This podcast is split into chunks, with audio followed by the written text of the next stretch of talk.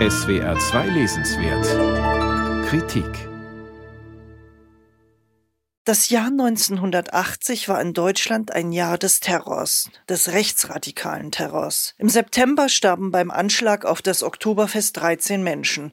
Über 200 wurden verletzt. Fast vergessen ist dagegen der Mord an Shlomo Levin, dem ehemaligen Vorsitzenden der jüdischen Gemeinde Nürnberg und seiner Lebensgefährtin Frieda Pöschke im Dezember 1980. Der Täter hieß Uwe Behrendt und gehörte, wie der Oktoberfestattentäter Gundolf Köhler, zur verbotenen Wehrsportgruppe Hoffmann um den Rechtsextremisten Karl-Heinz Hoffmann. In seiner Studie Ein antisemitischer Doppelmord will der Historiker Ufa Jensen von der TU Berlin den Mord an Levin und Pöschke rekonstruieren und die vergessene Geschichte des Rechtsterrorismus in der Bundesrepublik erzählen. Am Abend des 19. Dezember 1980 hatte eine Person mit Perücke und Sonnenbrille an der Tür des Pars in Erlangen geklingelt und Schlomo Levin erschossen.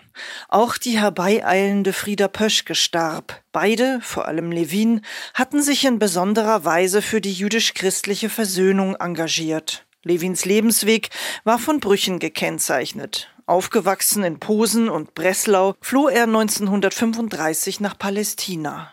Mitte der 50er Jahre nach Deutschland zurückgekehrt, gründete er einen jüdischen Verlag sowie die Gesellschaft für christlich-jüdische Zusammenarbeit, bei der er Frieda Pöschke kennenlernte. Schlomo Levin hielt auch Reden bei Veranstaltungen gegen Neonazis, wodurch er ins Visier der Wehrsportgruppe Hoffmann geriet.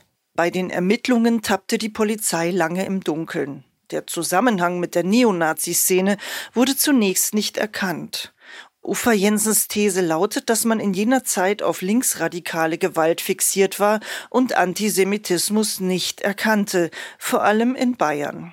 Die Ermittler konzentrierten sich auf den Bekanntenkreis Levins und die jüdische Community. Schlomo Levin wurde dabei immer mehr zur schillernden Persönlichkeit, wie es in den Akten heißt. Die Lokalpresse setzte unsägliche Spekulationen in die Welt. Hatte ihn ein Konkurrent aus der jüdischen Gemeinde ermordet? War er ein Mossad-Spion? Schließlich führte die Sonnenbrille, die der sterbende Levin dem Täter vom Gesicht gerissen hatte, auf die richtige Spur, nämlich zur Lebensgefährtin von Karl-Heinz Hoffmann. Dieser behauptete, der eigentliche Mörder, Uwe Behrendt, habe ihm die Tat gestanden. Behrendt war danach in einem PLO-Trainingslager untergetaucht und starb dort 1981 angeblich durch Selbstmord. 1984 endlich wurden Hoffmann und seine Lebensgefährtin wegen Beihilfe zum Mord angeklagt. Hoffmann war verdächtig, als Chef der Wehrsportgruppe den Mordbefehl gegeben zu haben. 1986 wurde das Paar im Fall Pöschke Levin jedoch freigesprochen, trotz erheblicher Bedenken des Gerichts. Hoffmann erhielt allerdings eine neuneinhalbjährige Haftstrafe wegen anderer Delikte.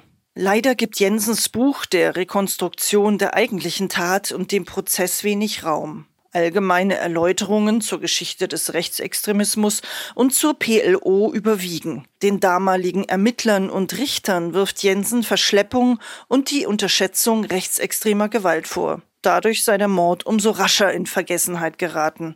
Unter anderem kritisiert er, dass der Bundesgerichtshof 1981 bestimmte Vergehen der Wehrsportgruppe nicht weiterverfolgt habe, weil die Vereinigung im Nahen Osten aktiv gewesen sei, nicht aber in Deutschland. Jensens Fazit ist jedenfalls zuzustimmen, auch mit Blick auf die ebenfalls verschleppten Ermittlungen zum Oktoberfestattentat. Zitat, letztlich war die NSU-Mordserie nur möglich, weil man sich schon 1980 geweigert hatte, aus dem rechten Terror Schlussfolgerungen zu ziehen. Uffa Jensen, ein antisemitischer Doppelmord, die vergessene Geschichte des Rechtsterrorismus in der Bundesrepublik.